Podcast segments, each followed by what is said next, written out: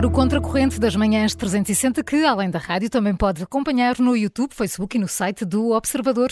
O alojamento local está em risco. Um dos pontos controversos foi a suspensão das novas licenças. O governo pôs, assim, em risco todo um setor. A sua participação já sabe que é fundamental. Inscreva-se através do 91 002 41 85 e entre em direto. Se não puder, envie-nos a sua mensagem de voz através do WhatsApp. O número é o mesmo, 91 002 41 85 ou então deixe os seus comentários no Facebook ou no site do Observador. Carla. Um dos pontos eh, controversos do pacote para a habitação anunciado a semana passada por António Costa foi a suspensão de todas as novas licenças de alojamento local, uma medida que o secretário de Estado do Turismo já veio dizer que pode precisar de aperfeiçoamentos. Na sexta-feira estivemos a discutir aqui no Contracorrente as principais medidas deste pacote. Hoje queremos centrar-nos no alojamento local. Eh, João Manuel, achas mesmo que o governo pôs em risco todo um setor da nossa economia? Bom dia. Bom dia outra vez. Olha, acho que pôs mais. Acho que pôs em causa, em muitos aspectos, até a própria economia, não é? Eh, eu não sei se as pessoas têm noção, mas o ano passado o turismo gerou em Portugal receitas de 21 mil milhões de euros. Mais de 21 mil milhões de euros. 21 mil, milho, 21 mil milhões de euros é sensivelmente 10% do nosso PIB, portanto, da nossa riqueza nacional. Portanto, é, é um. Sobretudo se pensarmos que grande parte disto é exportação uh, vemos a importância que, que, que isto tem. Mas eu diria que se Portugal no ano passado teve o crescimento que teve, deu o fogotório todo que deu, isso deve-se muito precisamente à recuperação do setor turístico, que foi mais rápida. Foi o único que recuperou, recuperou mais depressa do que se esperava uh, e, e, continua bem e, e, e saudável. Ora bem, o alojamento local desempenha um papel muito importante na oferta de dormidas. Quer dizer, eh, eu não consegui encontrar números exatos, eh, porque, enfim, a associação fala em 40% da oferta de dormidas, em receitas não corresponde a 80%, 40%, o que é normal, porque as dormidas no alojamento local são mais baratas. Mas, eh, por exemplo, pelos números de 2018, foram os últimos que eu encontrei, nesse ano o número de camas no alojamento local tinha ultrapassado o número de camas na hotelaria tradicional. Depois há outras formas de hotelaria, portanto temos que. Eh, quer dizer, não quer dizer que sejam. quando falamos de alojamento turístico, não é só a hotelaria tradicional. As receitas que o alojamento local tam, gera também não são só aquelas que, digamos, derivam do que as pessoas pagam por cada noite que, que, que lá estão, não é? Portanto, uh, primeiro há, digamos, toda uma ecologia de outras atividades que girem em, em redor do alojamento local e que, ou que são alimentadas diretamente pelo alojamento local e que, e que não é apenas, por exemplo, apenas o café da esquina ou os restaurantes ou todo esse mundo, ou às vezes até as lojas, porque muitas das pessoas depois uh, vão, vão fazer as suas... Às vezes até as mercearias. Ou as assim. mercearias, tudo isso. Há, há, por exemplo, uma rede que não existia uh, de lavanderias, uhum. que é uma coisa que a gente de repente viu aparecer por aí, não é? Tem muito a ver com, com, com, com o alojamento local. Temos muitos uh, serviços de, de, de, limpeza. Depois há eh, quem, quem, quem vai para o alojamento local também anda na animação turística, também uh, anda a entrar em museus, também anda a entrar em palácios. Portanto, o dinheiro circula. O dinheiro circula. Portanto, estamos a falar de uma atividade económica que pode valer, não há números exatos, pelo menos eu não tenho, uh, não os encontrei, uma atividade económica que gera milhares de milhões de euros. Portanto, não estamos a falar, enfim, não sei que parte é, de, é destes 21 mil milhões é diretamente gerado pelo, pelo alojamento local, mas estamos a falar de milhares de milhões de euros. E uma atividade com esta dimensão que de repente não sabe se tem futuro, porque isto está em causa. Não sabe se vai desaparecer, porque se meteu na cabeça do governo que, como há falta de habitações, a culpa é do alojamento local. Uhum. E, e, quando andamos, por exemplo, nos bairros de Lisboa e do Porto, vimos que muitas casas que antes eram da habitação agora são alojamentos locais. Olha, uh, cara, uh, quando andamos por alguns bairros de Lisboa e do Porto, e na bocado, por acaso, até o, o, o, o, Júlio falou aqui disto relativamente ao Porto, e eu posso, quer dizer, mas eu posso testemunhar também em relação ao Porto, como posso testemunhar em relação a Lisboa, porque conheço bem as duas cidades. O que vemos não é bem que eram casas que fossem de alojamento local. O que vemos é que eram casas que estavam em ruínas, estavam desocupadas, uh, estavam subocupadas, estavam muita coisa, muita coisa. Na vida. Aliás, já, já darei dados sobre isto. Deixa-me voltar ao tema do valor económico, Sim. só do valor económico do setor. Em 2013, 2013 havia 12 mil imóveis registrados no alojamento local. Em 2019, o número tinha saltado para 94 mil. Isto significa que este setor cresceu oito vezes. cresceu oito vezes. Portanto, uh, em seis eu, anos. Em sete anos. E não Sim. sei se o que aconteceu depois de 2019, mas como houve a pandemia, é capaz de ter ficado mais ou menos estabilizado, não ter havido já um grande crescimento. Até porque foi um dos setores mais afetados pela pandemia, porque esta gente, a gente não tem músculo financeiro, não é? De repente fez um investimento e fica sem, sem clientes, como muitos ficaram. Uh, alguns tiveram que fechar. Agora repara, estamos a falar, portanto, 94 mil, vá lá, 100 mil. 100 mil imóveis. Eu vou agora ser, entrar à, à bruta, digamos assim, e vamos imaginar que estes 100 mil imóveis, que representam todo um setor económico que gera mil, milhares de milhões de euros, eram colocados no mercado da habitação. Hum. E, e, imediatamente. Bem, dizendo há bocado, aqui alguém referiu, no vencedor é que há muitas pessoas que, por isso simplesmente, aquelas casas que foram feitas para turismo de habitação não são casas de habitação. Não têm um, uma série de equipamentos que uma casa de habitação precisa de ter para poder ser alugada e a pessoa ver lá. Uma coisa é eu passar lá um fim de semana, outra coisa é eu viver lá, não é? Espaço da rua, de arrumação, nem, tudo, tudo. Sim. Bem, ora bem, se nós colocássemos, de repente, vamos supor, arrancássemos isso e colocássemos lá, resolvíamos dois anos de problema de habitação, porque nós precisamos construir 50 mil casas por ano. Construir 50 mil casas por ano é o, é o déficit para chegarmos ao meio milhão que nos falta. Portanto, estamos a falar de destruir um setor inteiro para não resolver um outro problema. E há mais estudos sobre isso, já lá iremos a eles.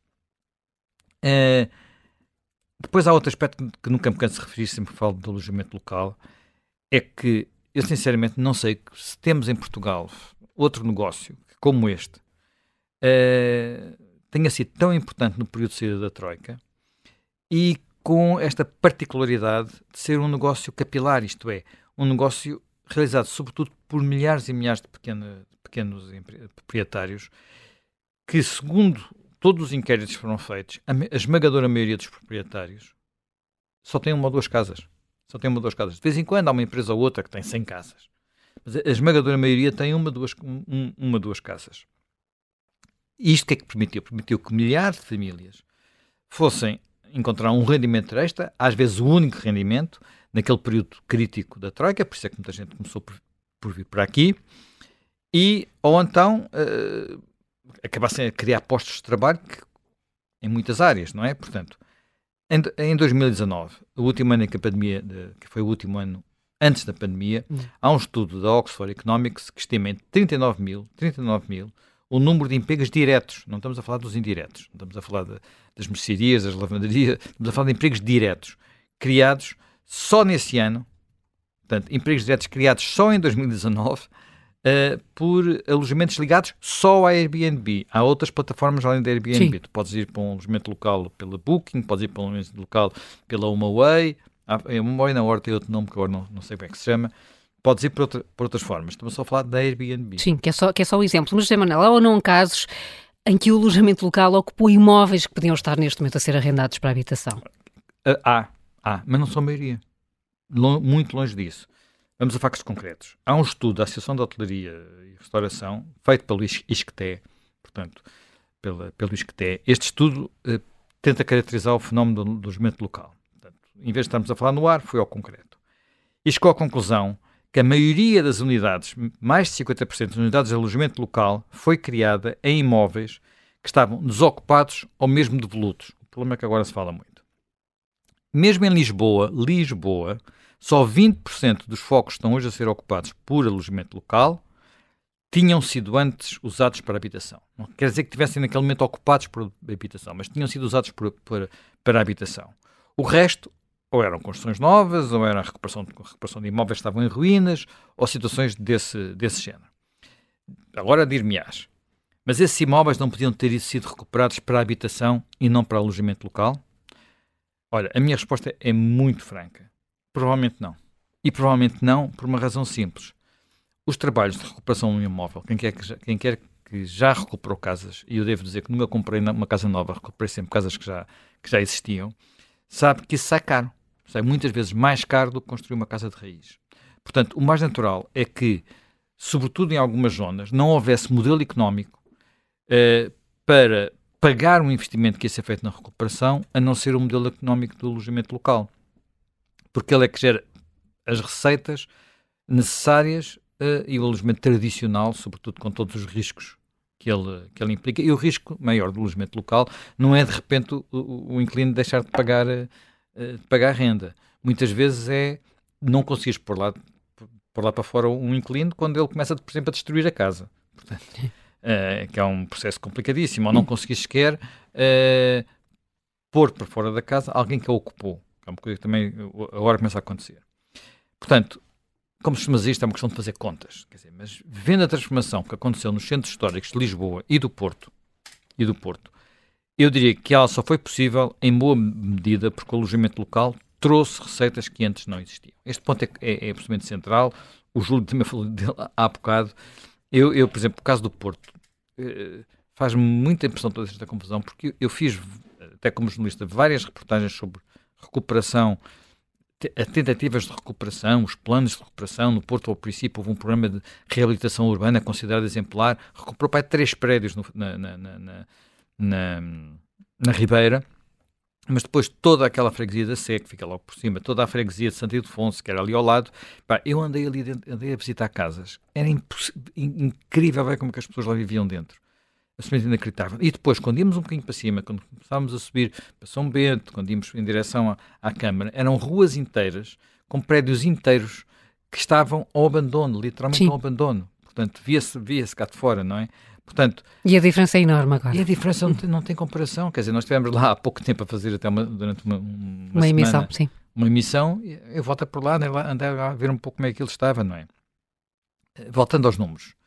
Uh, se pensarmos nestes 20% e no que isso significou, eu acho que faz todo sentido perceber as, as palavras de um ex-governante. É um texto de ontem, eu vou citar, já vais perceber porquê. É um texto de Diário Notícias. Ex-governante. Neste galope do custo da habitação, muitos têm procurado os sempre convenientes botes expiatórios, como o alojamento local ou os vistos gold. Penso que é olhar para o fim do problema e não para a sua raiz. É claro que, num contexto de pressão da procura face à oferta, alguns proprietários optam pelo segmento que lhes dá uma maior margem, o que não tem nada de errado. Porém, essas atividades ocorrem em localizações específicas e assumem uma dimensão apenas marginal, pelo que me parecia mais adequado optar por outra forma, por alguma forma de moderação, como aliás estava a ser feito, como aliás estava a ser feito, no alojamento local, ao invés de promover a sua suspensão e extinção, que é o que está em causa. Ora bem, quem é este, este ex-governante? Este ex-governante ocupou não um, não dois, mas três lugares de secretário de Estado nos governos de Costa nos últimos sete anos. Até que saiu pelo seu pé, quando era secretário de Estado do Planeamento, em eh, 2020. Hum. Mas, pelo caminho, até chegou a ser eleito deputado do Partido Socialista. Portanto, não é assim, de repente, alguém que, tenha, que venha de um governo, de um governo do centro-direita, é um professor da Universidade de Minas chamado José Mendes. Pois, então, este texto, José Manuel, eh, eh, pode querer dizer que nem toda a gente no PS está de acordo com, com esta política, é isso? Eu acho que eh, provavelmente. provavelmente, e porquê? Eu ouvi também aqui o debate hoje de manhã na, na, no, Sim, explicador, no explicador e percebeu-se que o, o, o, deputado do Partido Socialista que esteve não quis defender a posição do alojamento local, disse que tínhamos que ver, que tínhamos que ver, tínhamos que ver. Não queria defender a suspensão em todo o país e nem quis defender eh, aquela, espécie, aquela espécie de espada de Damocles de que as licenças vão ser todas revistas em 2030. Em 2030. Portanto, uh, mas independentemente disso, eu queria ainda sublinhar mais alguns aspectos. Primeiro, a guerra deste, esta guerra do alojamento local não começou semana passada, não é a primeira vez que a gente fala disto aqui no Contracorrente, já falámos muitas vezes. E falámos muitas vezes porque isto começou bem e, e depois continuou mal, e isto tem muito a ver com uma cruzada que eu só posso ligar a alguns ativismos, porque há um ativismo e umas modas que falam muito disto. Portanto, isto não tem a ver com ordenar, tem a ver com extinguir, que é o que está em causa. Atenção, repito, nós tínhamos antes a possibilidade das câmaras não concederem mais licenças em zonas sob muita pressão. Agora, eh, dissemos que todas as câmaras, mesmo as do interior, eh, exceto as do interior, portanto, eu, eu, eu fico com uma dúvida: será que os Açores é interior? será que a Madeira é o interior? É que lá também há zonas deprimidas, atenção, não é? Uh, mas enfim, é, são detalhes, não é? Que parece que aparentemente na pressa de fazer o espetáculo as pessoas esqueceram. Ora bem, mas voltando atrás, a lei inicial era uma lei bastante liberal. Eh, foi feita pelo secretário de Estado Adolfo Mesquita Nunes, na minha perspectiva era uma boa lei, porque ela criou, criou um processo muito simples das pessoas poderem uh, adotar isto. Não havia burocracia.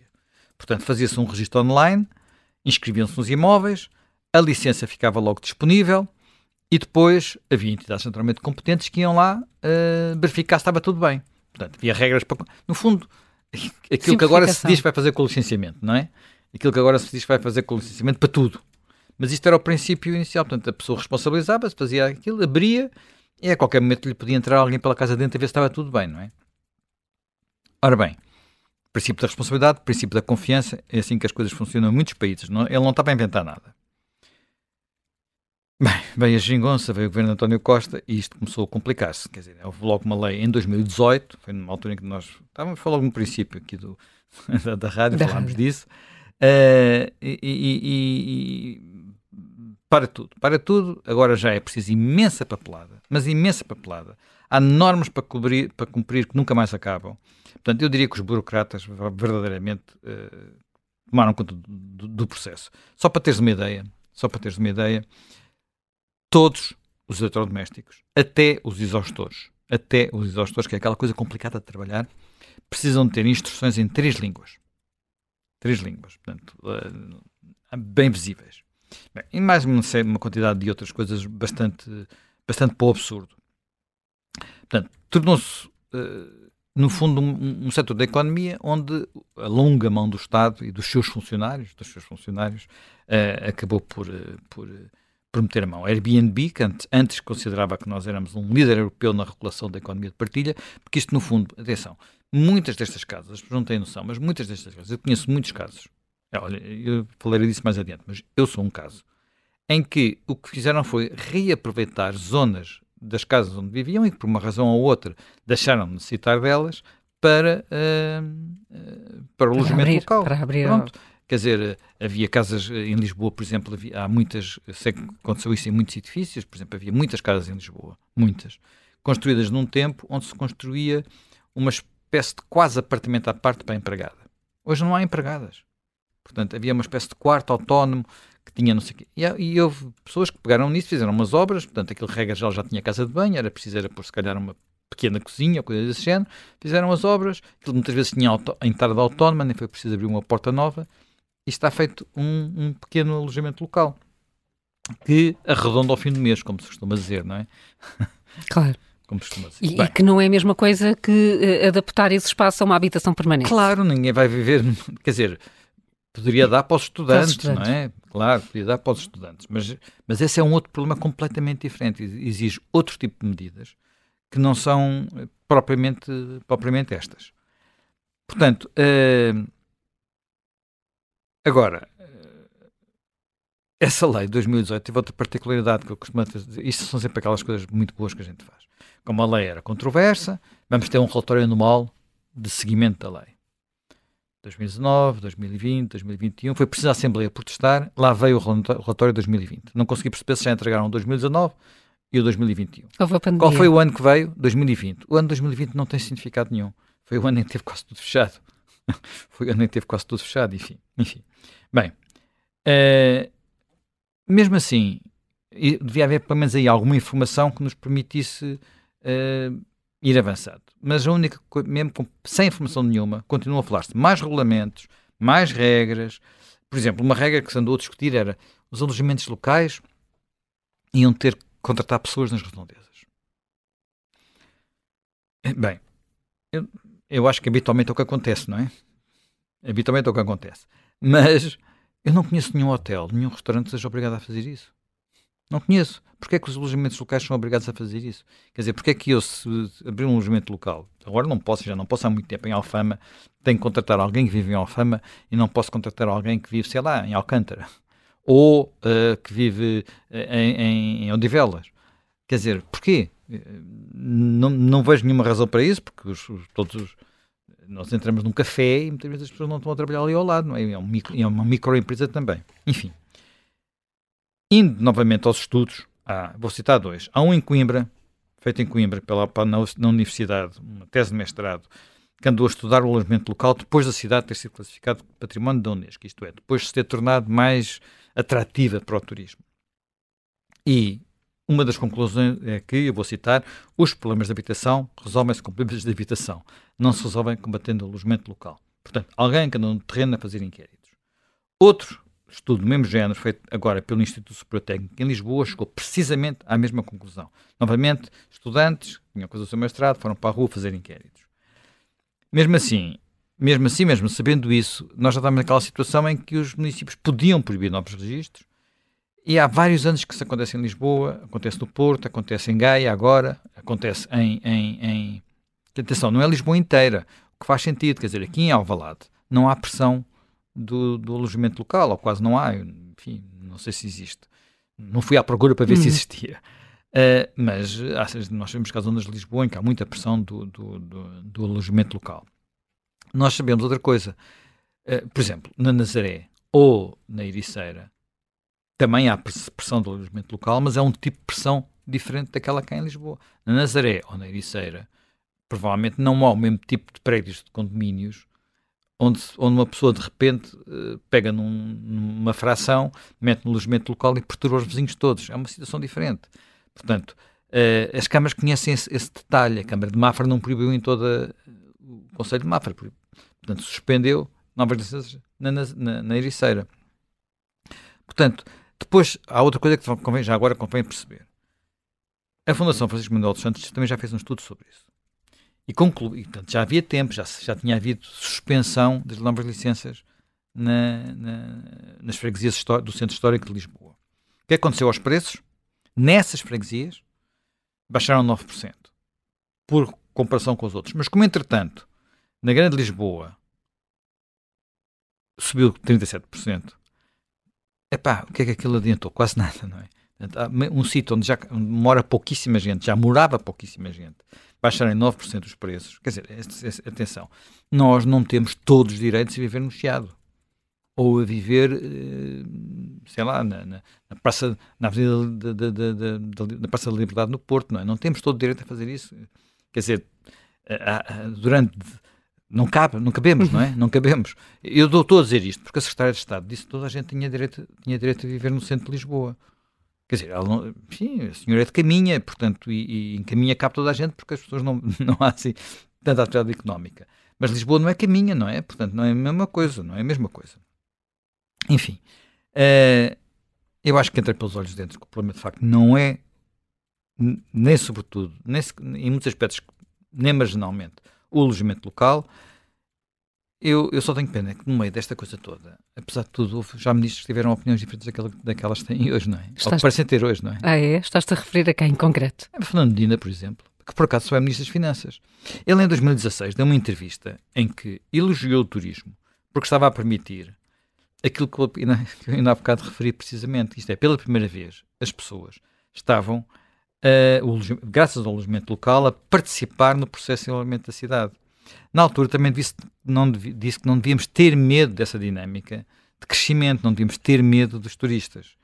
Uh, aliás, há uma frase dele, uma frase dele muito curiosa, que ficou famosa, que é não sei o que é ter turistas a mais. Uhum. Eu não sei se ele se lembrou de dizer essa frase agora quando ouviu o seu chefe dizer que não podíamos ser uma Disneylândia. Uh, mesmo, quando, mesmo quando já era ministro, portanto, isto foi quando era Presidente da Câmara, mesmo já ministro, ele foi uh, uh, elogiar o, investimento turístico e disse que foi a resiliência especial do setor de turismo que nos ajudou a sair da crise. Apesar de tudo, ele sabe fazer contas, não é? Sabe quanto é que vale o turismo, sabe quanto é que o turismo cresceu e sabe quanto é que o turismo valeu para o brilharete e para o fogotório do crescimento do ano passado. Bem, sendo que ainda há outra coisa, eu acho que não podemos esquecer que, independentemente de tudo o resto, este setor hoje em dia complementa a oferta turística uma, trazendo outros turistas que provavelmente não vinham se ele não existisse. Que, que, turistas são esses? Em que sentido é que falas disso? Porque são pessoas que vêm à procura de outro tipo de experiências, claramente. Muitas vezes, primeiro que tudo, algumas, quer dizer, eu acho que se calhar a minha, uma solução até mais rápida para isto era, em vez de acabar com, com os eh, com os alojamentos locais daqui a sete anos, proibiam-se já os low cost proibidas low cost, deixavas, deixavas de ter Lisboa, Lisboa e o Porto com turistas de fim de semana e era, o problema estava resolvido. Alguém quer isso? Razoavelmente alguém quer isso? Bem, já não é possível, não é? A Europa não nos deixa. A Europa não nos deixa fazer isso. Mas enfim. Uh, mas, portanto, uh, eu já devo dizer duas coisas. Eu, como disse, tenho um pequeno alojamento local, uma parte da casa que não era usada, precisamente. E depois, a primeira vez que usei um alojamento local, vê lá, tu foi em 2001. Em 2001? Em 2001. há 22 anos. Há 22 anos. E usei dois anos seguidos em viagens à Itália. Sim, Na altura não havia Airbnb, mas e... já havia internet. E, portanto, a gente fazia umas buscas na internet e conseguia descobrir umas pessoas que alugavam uh, partes da, das suas casas, tinham hum. coisas adaptadas. Mas mesmo a Itália o mercado ainda era muito pequeno, calculo, nessa, nessa uh, área. Não, já, quer dizer, já, existia. já, já, já, já começava a existir, só que tinhas que fazer umas buscas um bocado estranhas, não havia um agregador, claro. como é o Airbnb, ou como são outros, não é o Booking, não havia essas coisas, portanto, mas as pessoas punham e, ali e tal, e pronto, e, e as pessoas apareciam, e eu até fiquei, enfim, a dar-me com um dos, um dos, uh, um dos proprietários, que depois Sim. até esteve em minha casa passado uns anos, Portanto, eh, criam-se relações que não se criam de outra forma. Que não, que se, não se criam num hotel. Que não se criam num hotel, não se criam num hotel. As pessoas vão para o hotel com outro, com outro estado de espírito, da mesma forma que vêm, que vêm também com outro estado de espírito quando estão, são despejadas de um, de um barco daqueles de 5 mil, 5 mil pessoas hum. ali no, na, na Baixa de Lisboa, na Santa Apolónia. Portanto, quando isso acontece, são, são, é um tipo de turismo, de turista, e eu digo isso por contacto com as pessoas que, que, que alugam uh, o meu turismo de habitação, não é? Meu alojamento local, uh, vem à procura de outro tipo de, de, de, de, experiências, vem à procura de outro tipo de tranquilidade, porque dá mais elasticidade. Porque é que eu quis também isso? Uma das coisas, por exemplo, eu vou dizer, eu se, se puder evitar ficar num sítio onde não possa cozinhar e seja obrigado a ir jantar fora sempre. É uma coisa que me é um bocadinho menos agradável quando estou de férias do que poder optar facilmente entre entre, uh, claro. entre poder ter ali qualquer coisa, às vezes para comer, que é o que apetece depois de um dia a passear, do que não, temos que sair, temos que nos vestir, temos que fazer isto. E às vezes, se há crianças, é muito mais conveniente. Bem, então, sobre crianças, dessas. nem falo já. Claro. As crianças fazem muita diferença aqui, fazem mesmo muita diferença aqui. Portanto, uh, tudo isso tem que ser considerado, tem, tem, tem, que ser considerado estes turistas. Não andam em manadas, como aqueles que saem dos barcos, entram numa caminhoneta, vão até ao Cabo da Roca, não é? Eu vejo passo por eles todos os dias. Portanto, não, não são bem assim. Eles vão também ao Cabo da Roca, mas perguntam, pode ir a pé? Quer dizer, há aqui um... Onde é que eu posso alugar uma bicicleta? Portanto, é uma maneira de estar muito, muito, muito diferente. Eu sei que para muita gente, quer dizer, quem vive nos bairros antigos, se calhar acordar com o som das rodinhas das molas na, na calçada, às vezes pode ser desagradável, não é? Mas, ao mesmo tempo, há muita coisa à volta de, dessas zonas. Muitos, muitos, muitos, por exemplo, equipamentos, muitos pequenos cafés, muitas pequenas lojas que não existiam antes também, que só existem porque há aquela agitação, digamos, de, digamos de assim. Portanto, a única coisa que é boa nos bairros tradicionais de Lisboa ou do Porto não é só termos cheira a sardinha alguns dias, um mês por ano, não é? Portanto, e aliás, acho que se houvesse, não houvesse tanta burocracia municipal, haveria até mais, já mais eh, equipamentos desse género. Eu conheço histórias de uma pessoa que tentou abrir uma. transformar um pequeno equipamento em, em, em alfama uhum. e esteve. Eu acho que penso que acabou por desistir porque já é para em três anos à espera de, fazer seguir a papelada para, para, abrir uma pequena loja destinada àquilo que ela estava a perceber que ia ser um novo mercado que estava ali a, acontecer.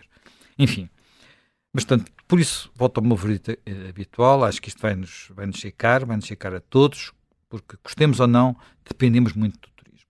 Dizer, eu gostava que nós dependemos mais das novas tecnologias e, da, e, dos nossos, e das nossas startups, mas as startups dá fogotório, mas não dá isto. E o turismo depende muito do, do, do alojamento local. Por isso, além disso, falamos da fonte de rendimento de milhares e milhares de pessoas. As tais que só têm um ou dois alojamentos locais. Nos últimos dias, quem andasse nas redes sociais via que muita dessa gente completamente perplexa, sem acreditar no que estava a acontecer. Alguma a começar a ficar desesperada porque fizeram investimentos que não recuperam nem nos sete anos que faltam. Outros a dizer, vou parar, não faço mais nada. Portanto, Uh, e, e, e, sobretudo, com pouca vontade de apostar no crescimento de um setor que não tem que continuar a crescer em Alfama ou na, ou na, ou na, na Ribeira do Porto, mas, mas tem muitas, muita potencialidade ainda. Eu acho que, mas ver se vai haver algum, algum bom senso, provavelmente já se percebeu até pelo Estado de Espírito do Secretário de Estado do Turismo, pelo Estado de Espírito dos, dos deputados do PS, que vai haver. Uh, porque estas ideias proibir tudo que possa aparecer de novo e ameaçar o futuro de tudo que já existe, de facto, só destroem, não constroem. E, portanto, estás mais uma vez muito pessimista com aquilo que acabou, que, que ouvimos sim, do Conselho Sim, fiquei bastante desiderado com o que se passou e, e, não tenho muitas... Quer dizer, espero que com estas reações do fim de semana isto abra uma espécie hum. de luz ao fundo do túnel, não é? E, portanto, estás eh, mais uma vez muito pessimista com aquilo que acabou, que, que ouvimos sim, do Conselho Sim, fiquei bastante desiderado com o que se passou e, e não tenho muitas... Quer dizer, espero que com estas reações do fim de semana isto abra uma espécie hum. de luz ao fundo do túnel, não é? Porque agora percebemos que há uma discussão, há abertura para discussão, pelo menos. Vamos ver o que pensa, uh, desde já, um dos uh, convidados que temos para o Contracorrente de hoje, Nuno Trigo, que pertence à Direção Nacional da ALEP, a Associação do Alojamento Local em Portugal. Nuno Trigo, bom dia. Bom dia. Bom dia, bem-vindo. Uh, bem-vindo aqui ao Contracorrente. Uh, já vamos uh, perceber o que é que pode acontecer a partir de agora, mas a reação que registou por parte da, da, associação ou dos sócios da Alepa é, de, é, é, essa tal reação de apreensão e de, e de pessimismo em relação àquilo que pode acontecer no setor do alojamento local? Sim, bom dia mais uma vez e obrigado aqui pelo convite. Sim, eu diria que depois da, da, da, indignação, da surpresa e da indignação por um pacote de medidas tão, tão despreparado e desalinhado com a realidade, eh, é muito importante nós agora centrarmos eh, hum. num, debate, num debate sobre a temática de uma forma concreta e com base em factos e, portanto, desde já agradeço o, o facto de estarmos aqui a, a ter este, este, tipo de conversa. Eu, se calhar, acho que era importante começar por, por desmistificar a, a narrativa, na nossa, na nossa no nosso entendimento, uma narrativa demagógica de que estamos perante uma, uma, uma discussão entre ou habitação ou alojamento local, ou seja, que é muito a narrativa que passa e que a opinião pública hoje em dia tem estado a ver, que é passam a ideia de que ou queremos habitação, ou somos a favor da habitação, ou somos contra a habitação e somos a favor do alojamento local. E eu queria aqui dizer que, que eu sou completamente a favor da habitação e, e, acho que todo indivíduo deve ter direito à sua habitação, e, e, e compreendo perfeitamente essa, essa temática e defendo essa temática, eh, e nomeadamente também tenho, tenho perfeita noção, sou um cidadão português, empresário, eh, e, claramente tenho noção de que o custo da habitação e do arrendamento das principais cidades de Portugal é desfasado face aos salários médios praticados pelo nosso país. Portanto, isto é um problema. E que é um problema que tem que ser resolvido. Exatamente. Não, mas isso é, é uma temática que, que, se formos questionar, 99% das pessoas vai dizer que sim. E, portanto, a primeira questão é que temos de desmistificar que nós não estamos aqui a escolher entre habitação e alojamento local, porque se for assim, obviamente até nós vamos escolher habitação, porque nós também temos as nossas famílias e também temos onde, onde habitar. E, portanto, a, a, questão é mesmo essa, não, não, não é uma discussão de, de, de, um versus o outro. É uma questão de tem que haver políticas de habitação, tem que haver medidas, sim senhora, nós estamos perfeitamente abertos a, a, a, ver o impacto que o alojamento local pode ter ou não na habitação e nos casos em que esteja a ter, nós discutirmos medidas, não podemos é diabolizar, está bem? Isto é, é, muito importante porque eu acho que é isso que tem passado muito para, para a opinião pública. E dando-lhe aqui medidas concretas, porque é que eu estou a dizer isto? Da, da questão de não, não é alojamento local versus habitação e que o tema não é esse. Eh, posso-lhe dar aqui duas ou três, ou três pontos que eu acho que são fundamentais e são factos reais, eh, que é um deles. Primeiro, uma boa parte do AIL nas principais cidades do país, porque de facto eu acho que, que, também se generalizou e grande parte do problema está centrado nas duas principais cidades, como em todo o mundo, nas grandes metrópoles, que é Lisboa e no Porto e na pressão urbanística que nós temos. Portanto, não é uma questão do país todo, infelizmente, porque não temos de facto essa capilaridade de, de, de económica que nos permita ter muitas grandes cidades. E, portanto, estamos a falar de, de uma questão específica quase de, Lisboa e Porto. Não estou a dizer que não possa haver numa outra cidade, e grande parte do AEL que existe hoje em dia derivou de casas que estavam vazias. Nós temos eh, freguesias de Lisboa que antes da, da, da, do boom do AEL ou do crescimento do AEL, como por exemplo Santa Maria Maior, tinha 32% das casas desabitadas e mais 12% de casas em segunda habitação também não ocupadas. Portanto, tinha 44% do parque habitacional que não era utilizado.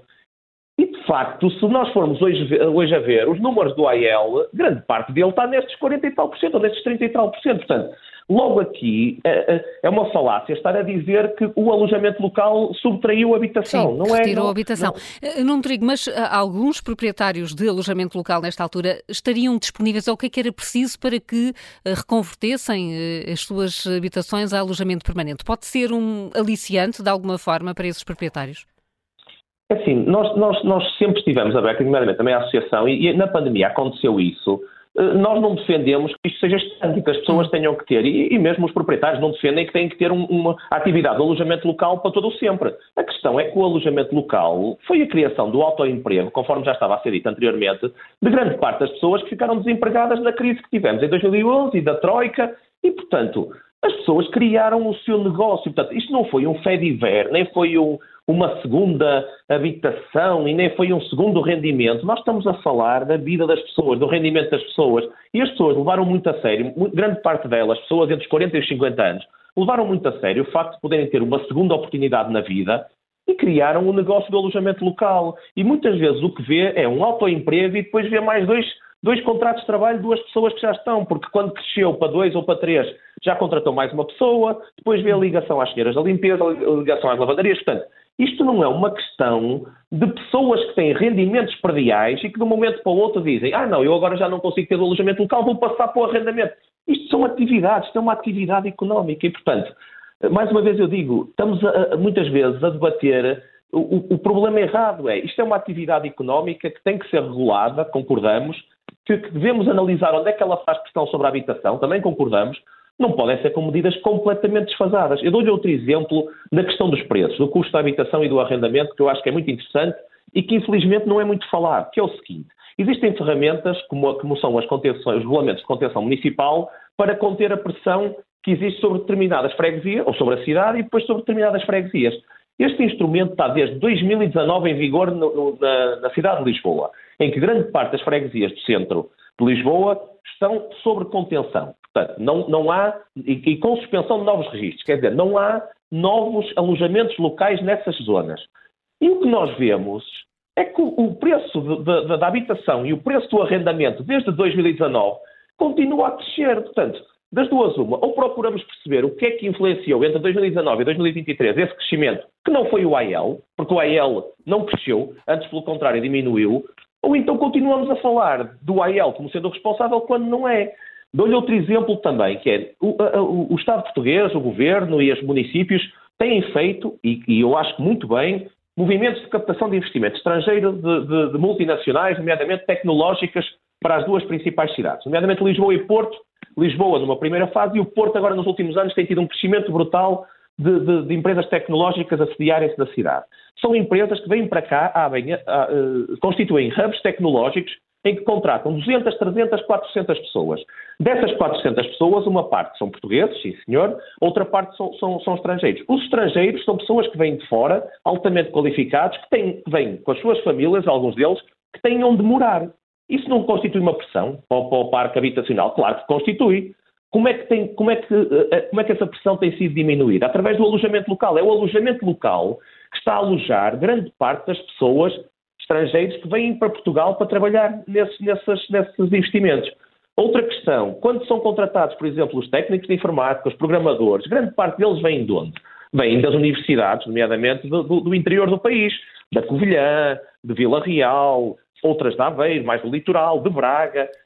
Se eles vêm para Porto e Lisboa, não estão a criar uma pressão? E onde é que essas pessoas estão a conseguir ficar alojadas? Estão a conseguir ficar alojadas no alojamento local. Portanto, para resumir, a questão de, de, de, tentarem matar o alojamento local não só não vai resolver o problema da habitação e do preço na, na, cidade do Porto e Lisboa, como ainda vai aumentar, porque vão subtrair oferta que está a ser direcionada para este tipo de necessidades e que vai deixar de existir com estas medidas, porque estas medidas não são só matar a prazo, porque é a questão do prazo das licenças, é a questão do acórdão do Supremo Tribunal de Justiça da questão dos prédios Sim. em habitação, das frações, que também querem impor como lei, é a questão da suspensão total de novas licenças, é a questão de uma taxa nova.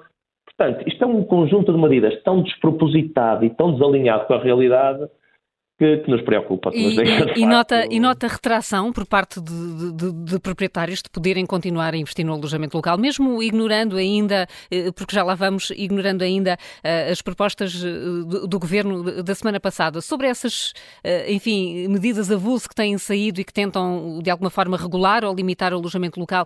Já nota alguma retração ou continua a haver interesse? Olha, eu, isto, isto foi, há, foi, há, três dias ou quatro Sim. que saiu isto, isto apanhou todo de surpresa, porque uma coisa é nós estarmos a discutir como estávamos regulamentos municipais, como tivemos em Lisboa, como estamos em Porto, como estivemos em Gaia, como podemos discutir, outra coisa é um pacote de medidas para acabar com um setor que nunca existiu como atividade, né? como, uhum. como atividade. E, portanto, eu não tenho dúvidas nenhumas que, a partir do momento em que na quinta-feira foi comunicado, para qualquer nova intenção de investimento a sério, a prazo, parou. Quer dizer, nós temos de ter todos conscientes. Mas isso nem me preocupa tanto, obviamente, preocupa-me no sentido de, da economia portuguesa a futuro, mas, mas, no curto prazo não me preocupa tanto. Eh, sinceramente, o que me preocupa é o facto de não estarmos só a falar do que, do que possa aparecer de novo. O que está a ser colocado em causa é o que existe. E o que existe são 40% das camas para turismo no nosso país. O que está a ser colocado em causa, conforme há bocado, bocado diziam, é se porventura querem acabar com 40% das câmaras do país, pá, então por favor preocupem-se em cancelar as, as, Jornadas Mundiais de Juventude, em fechar as low costs, porque senão nós vamos ter um problema social, que é, nós vamos ter pessoas a chegar e a ficar na rua. Porque não há capacidade. Vamos lá ver. Não obstante nós estarmos a abrir um hotel a cada cinco dias no país, e, e, outra coisa curiosa é que estamos a abrir um hotel a cada cinco dias e a maioria deles em zonas centrais de Lisboa e de Porto, que eram parques de habitação e que agora muitas vezes são imóveis detidos por fundos estatais colocados à disposição das cadeias hoteleiras para exploração. Portanto, aí já não há um problema habitacional, porque de facto é o próprio Estado, inclusive, é que está, que está a canibalizar esse, esse parque habitacional. Mas mesmo com isso, mesmo com essa realidade que nós, infelizmente, infelizmente ou, ou não, eu não, não ponho em causa a hotelaria, antes pelo contrário, mas que temos que viver com essa realidade, a questão é que não existe capacidade. E não existe capacidade por duas formas. Não existe capacidade porque não existem camas e não há capacidade de gerar camas no tempo útil com o crescimento da procura que existe em Portugal. E a segunda questão é: não é um produto que hoje em dia a tendência queira. Um, um visitante estrangeiro americano, uma família, um brasileiro, não quer ir para um hotel, quer ir para um apartamento, quer ter capacidade, quer ter um, um T4 ou um T5 onde possa ser alojado.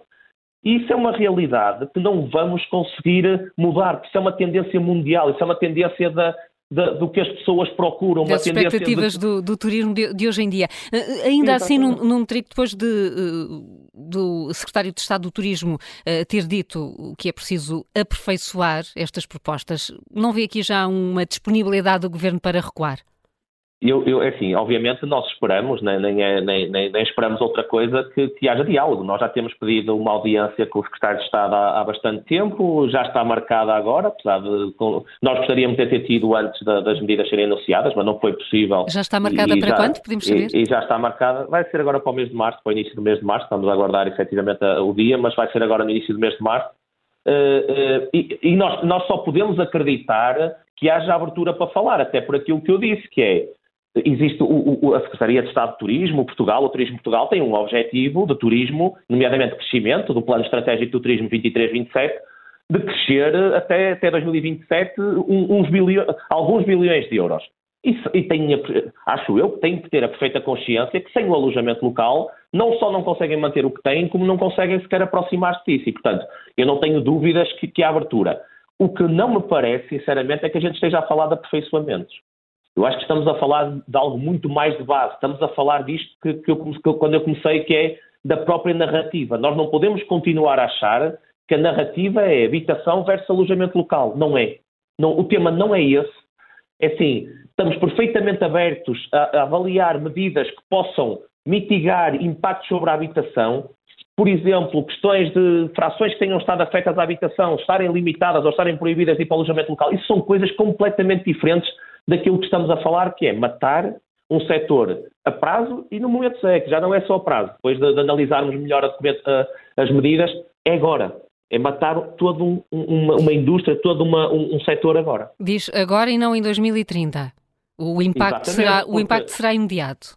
Claro, porque a partir do momento em que se, que se pretende inclusive passar um acórdão de um Supremo Tribunal de Justiça que teve a ver sobre um caso, é verdade que criou jurisprudência, mas teve a ver sobre um caso concreto de um, de um, de um condomínio uh, uh, uh, e dos problemas que foram gerados naquele condomínio. Quando se pretende passar isso a lei e simplificar o, o ponto de um condomínio poder mandar fechar um alojamento local em qualquer sítio quando se põe a questão de, de, de, suspender sem qualquer exceção, porque os regulamentos municipais têm exceção, têm exceções às, às contenções. Se forem, por exemplo, projetos de interesse municipal, existem essas exceções se, se, estamos a fazer que é tudo suspenso, tudo, tudo acortado, é óbvio que vai se matar agora já não é só o prazo, não é? o 2030 é, pronto, é, é, acaba por ser outra, outra forma de, de, impedir o investimento, conforme estava a dizer, porque ninguém vai fazer investimentos, por exemplo, de reabilitação uh, com, com, com, sete anos de, de, de prazo de licenças. Não, não, sabemos que não há um payback disso, não, é? não, não, não há um racional económico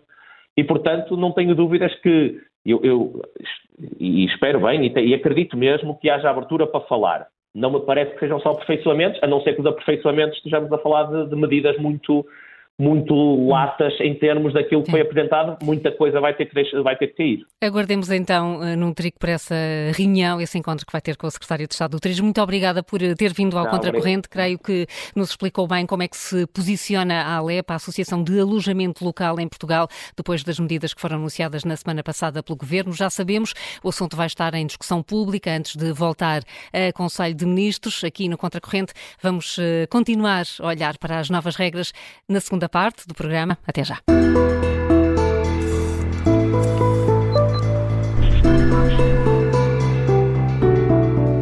Segunda parte do Contracorrente. Esta manhã estamos a falar sobre as novas medidas na habitação. Um dos pontos controversos foi a suspensão das novas licenças de alojamento local. O Governo pôs em risco todo um setor. Queremos conhecer a sua opinião. 91002 4185 para entrar em direto ou para nos enviar a sua mensagem de voz por WhatsApp. A alternativa é deixar os seus comentários nas nossas redes sociais ou no, ou no site também. E ainda pode enviar e-mail para ouvinte.observador.pt.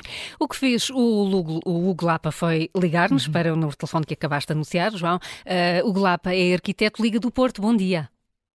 Bom dia. Bom dia. Muito obrigado, antes de mais, a todos para, para poder ter esta oportunidade de participar no vosso fórum e agradeço a disponibilidade. Eu queria, portanto, não estendendo também aqui algumas outras medidas apresentadas pelo, pelo Governo, gostava de, de, de enfocar sobretudo nesta questão do alojamento local, eh, em que, sobretudo, o problema aqui não é propriamente o alojamento local, estamos a falar de um problema de habitação, não é? Generalizado.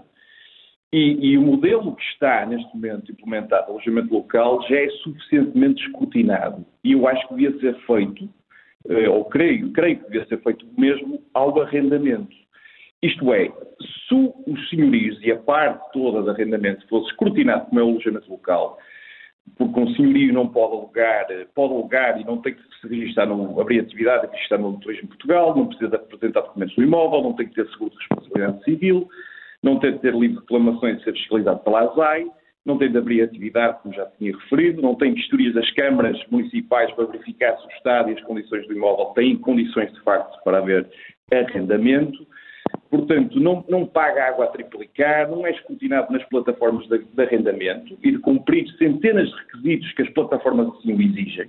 Os senhorios podem ir às plataformas gratuitas, como são o LX, o Idealista e essas coisas todas, meter fotografias de locais, eh, muitas vezes sem critério, em que não existe um nivelar por cima, mas um nivelar por baixo, independentemente se a casa tem condições ou não, e aquilo que, que creio que, que, que, deveria ser feito era, o Estado deveria copiar o modelo do, do, do, alojamento local, isto é, o alojamento local está suficientemente já regularizado, já, já, portanto, muita legislação já em cima dentro do alojamento local, mas muito pouca dentro do arrendamento. Portanto, criar uma plataforma, como já existe, para, para, para, no alojamento local, para toda a gente aceder e obrigar os senhorios, e neste caso os inquilinos, a demonstrar de facto se os locais que pretendem colocar no mercado cumprem os inúmeros requisitos que supostamente devem cumprir.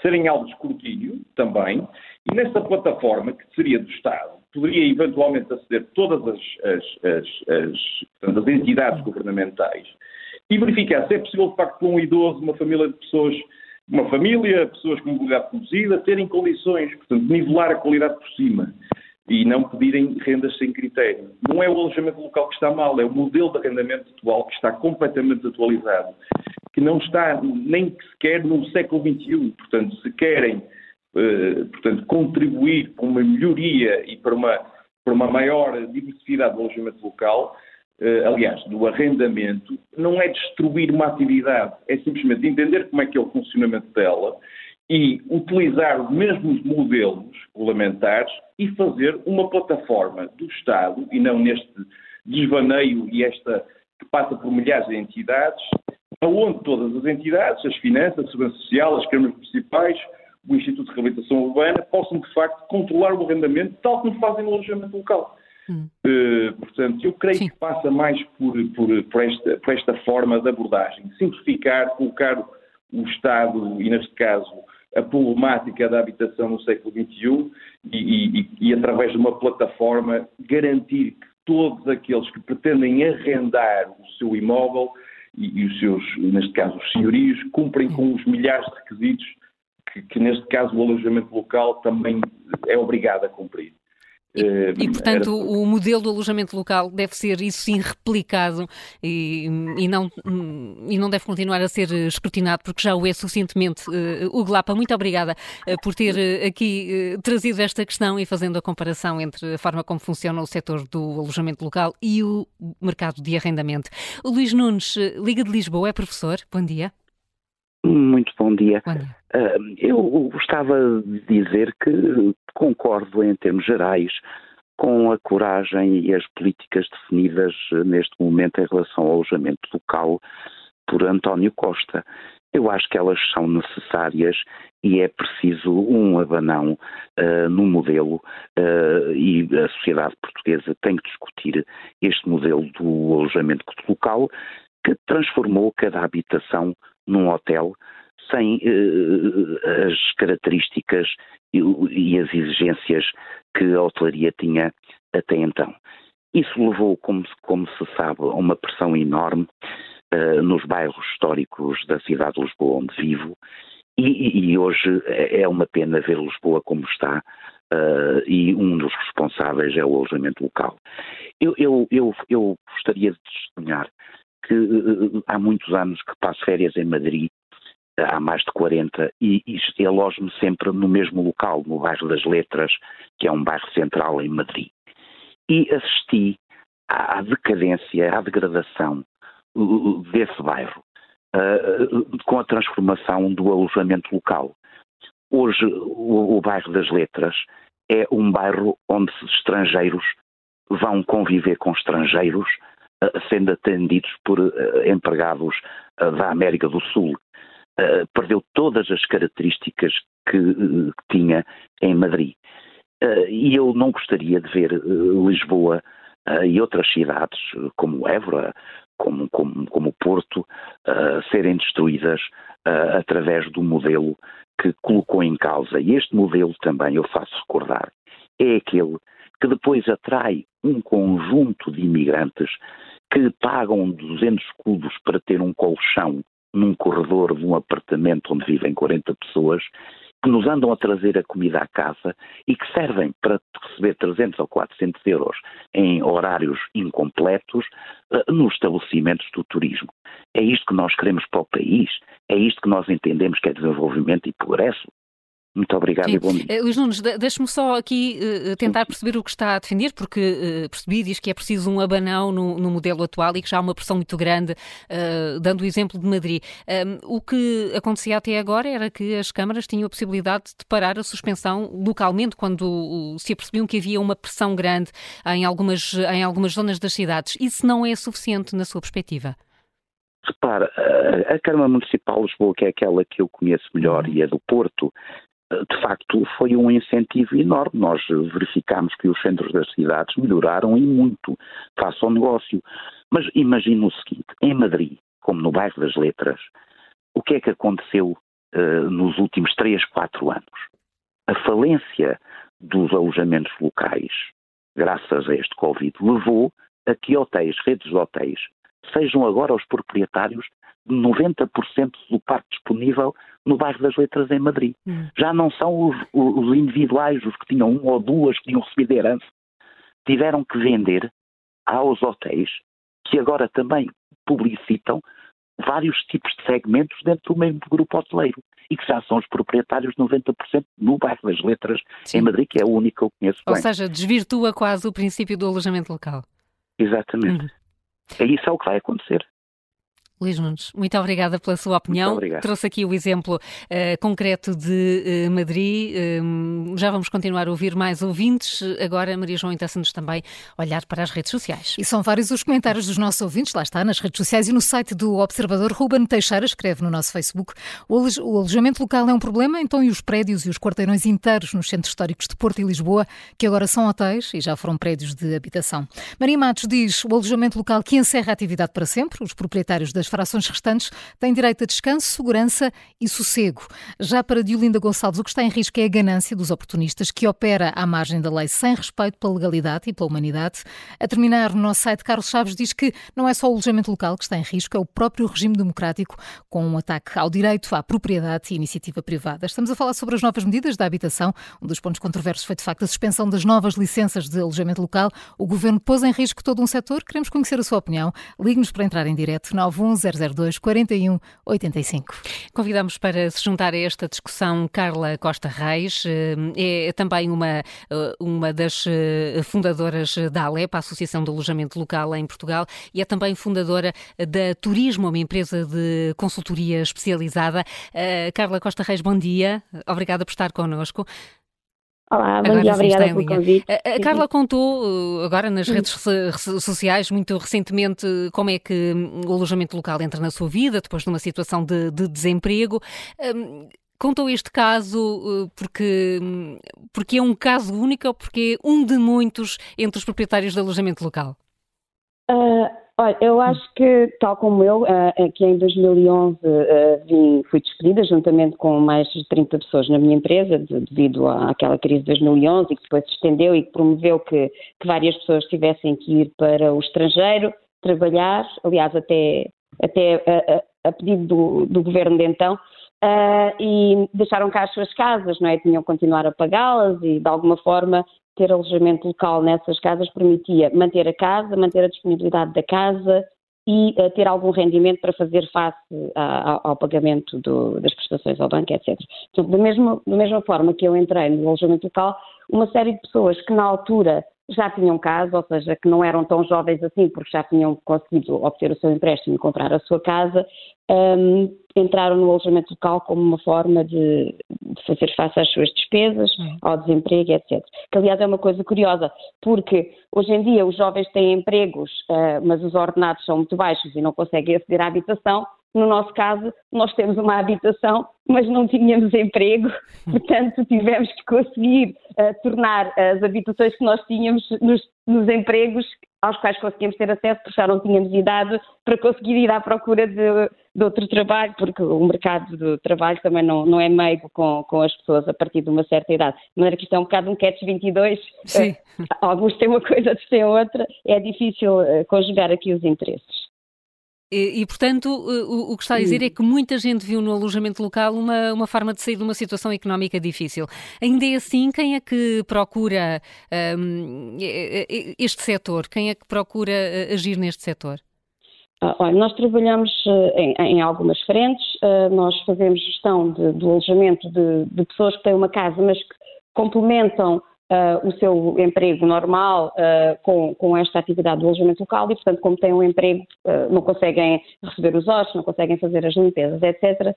E, portanto, essa é uma das vertentes da, da nossa atividade e são, sobretudo, pessoas já com vários filhos, já com, com, uma certa idade uh, e que, uh, para quem é muito importante, aliás, isso viu-se agora durante a crise, uh, aquele rendimento que conseguem obter do, do seu apartamento em alojamento local seja porque ainda estão a pagá-lo ao banco, porque era uma casa pequenina e tiveram depois que comprar outra, eh, porque a família cresceu, um, seja porque efetivamente é um dinheiro importante para pagar a universidade dos filhos ou, ou, ou outro tipo de atividades. Uh, nós notámos bastante as queixas do, dos proprietários e, aliás, alguns casos em que até tiveram que vender a casa durante estes dois anos da pandemia, porque haver zero income e, e mesmo a questão do, do medo do, do, arrendamento não, tornava uma opção pouco execuível. Um, passar do, do alojamento local para, para essa opção de arrendamento, até porque um arrendamento hoje em dia não, não, já não traz aquelas algumas garantias que, que, que, que, trazia anteriormente e os riscos associados também são, são bastante elevados. Uh, por outro lado, as outras pessoas com que eu trabalho são os fornecedores, são todas aquelas pessoas que apareceram para um, prestar serviços a pessoas que já têm alojamentos locais. Portanto, tudo o que são as lavanderias, as senhoras das limpezas que complementam um, um, horário de trabalho que é, começa às 10 e acaba às 4, permitir levar os filhos à escola cedo e ir buscá-los à tarde quando saem, porque o, o seu horário de trabalho é, é, é naquele intervalo. Aquele, tudo, os senhores, os, um, os trolhas, os, os canalizadores, portanto, que encontraram nesse, neste ecossistema também uh, uma, uma forma de terem trabalho eu não digo fixo, mas frequente, porque acabam por trabalhar para muitos empreendedores e, portanto, têm sempre coisas para fazer. É difícil hoje em dia conseguirmos que tenham a disponibilidade para, para responderem com a rapidez que, que, nós precisamos. Depois todo aquele ecossistema do turismo, não é propriamente dito, os guias turísticos, agora aqueles, os, os tuk-tuks, enfim, todo, hum. toda, aquela, todas aquelas famílias que, que, se viraram para a afluência de turistas a Portugal uh, e que foram prestando serviços para empresas que, que trabalham nesse, nesse ecossistema, dos quais o alojamento local é uma parte, mas que não é a única. Não é? Há, os contabilistas, por exemplo, não é? Uh, são também uh, um, um, dos setores de atividade que alimentam muito do, do alojamento local, porque nós temos muitas obrigações fiscais Uh, e precisamos de ter a contabilidade muito, muito certa, porque, porque, são, são muitas burocracias, de maneira que são também um dos setores que, que beneficiou muito com a existência e com o crescimento do, do alojamento local e que sofrerão um impacto grande caso tenhamos que fechar a atividade. Essa, essa é a questão, Carla Costa Reis. Está aqui a descrever-nos de facto o tal ecossistema que gira à volta uh, do alojamento local. O que é que muda uh, com as notícias que foram anunciadas pelo Governo? Olha, uh, curiosamente, uh, o, o, que muda não, não, foi tão visível uh, nas palavras que, que, o governo disse, como alguém há pouco falava, queria que era o, o Nuno Trigo, um, ehm, que um, ehm, a, a, questão da adoção do, do, do, do texto do acórdão para a lei, não é? Ou seja, o governo a promover que sejam os vizinhos a fazer o seu trabalho sujo. Ou seja, atira lá para a frente, anuncia que as medidas são para implementar em 2030, mas pela calada está a pôr ferramentas na mão dos vizinhos e dos condomínios para amanhã, depois da manhã, daqui a um mês, cancelarem os alojamentos locais. Né? Portanto, para mim, essa é a medida mais perniciosa, porque é escondida, porque é imediata, porque não carece uh, de nenhuma justificação, basta que um condomínio decida que quer acabar com aquele AL. E Obviamente o impacto será tremendo na medida em que estas pessoas têm medo de colocar uh, o, as casas no arrendamento tradicional, eventualmente vão colocar as casas uh, naquele arrendamento médio termo para os estrangeiros todos que vêm para cá a convite de, daquelas medidas dos vistos. Agora, os tais nómadas digitais. Claro, que pagam 4 mil euros por um T2 por mês. Portanto, eu estou a sair do alojamento local, vou fugir do arrendamento, mas tem o nome da digital, que para ter o visto é obrigada a apresentar um contrato de 12 meses, portanto, pagar 40 mil euros ou 50 mil euros por uma renda de um ano, para um americano é peanuts. Para nós é bastante dinheiro, obviamente, mas para um americano, então, essas medidas não vão fazer baixar o valor do arrendamento, vão fazer subir, porque o nosso target vai deixar de ser o AEL, vamos deixar de ter tantas despesas com lavandaria, com check-ins constantes, etc, etc. Fazemos um contrato de um ano a um, uma família de duas pessoas, porque ainda por cima eles, eh, a maior parte dessas tipologias eh, não têm filhos, querem ter um quarto para fazer de escritório, outro para dormir, e portanto uma casa com vista, e pagam um absurdo, e nós estamos descansadinhos, pronto.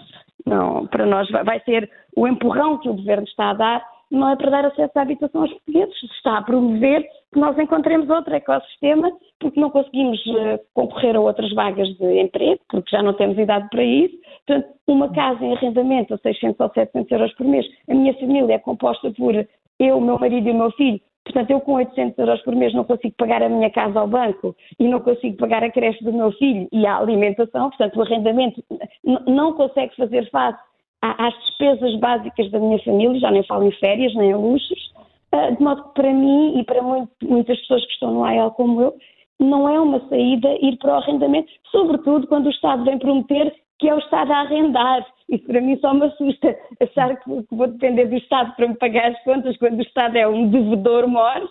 Portanto, no meu caso, nem pensar. António Costa assustou-me profundamente e pôs-me a pensar em como é que a minha empresa se vai uh, posicionar caso de facto este absurdo venha, venha a acontecer, um, porque tenho várias pessoas a meu cargo, ainda por cima são pessoas que estão habituadas a condições de trabalho boas, a um rendimento uh, que é bastante acima da, da, média nacional, portanto, estão efetivas, quanto muito, se eu tiver que fechar a empresa, vão para o desemprego ganhar bem, porque elas estão a ganhar bem agora, portanto, o subsídio também vai ser também vai ser bom e vai ser onerar os outros contribuintes, não é? Em vez de estarem hum. a trabalhar. Portanto, só efeitos perversos. É o que está, muito, é que está aqui a antecipar. Mas a maior perversidade de todas é a do governo uh, encapotadamente uh, dar ferramentas aos vizinhos para acabarem com esta atividade no imediato. No hum. imediato.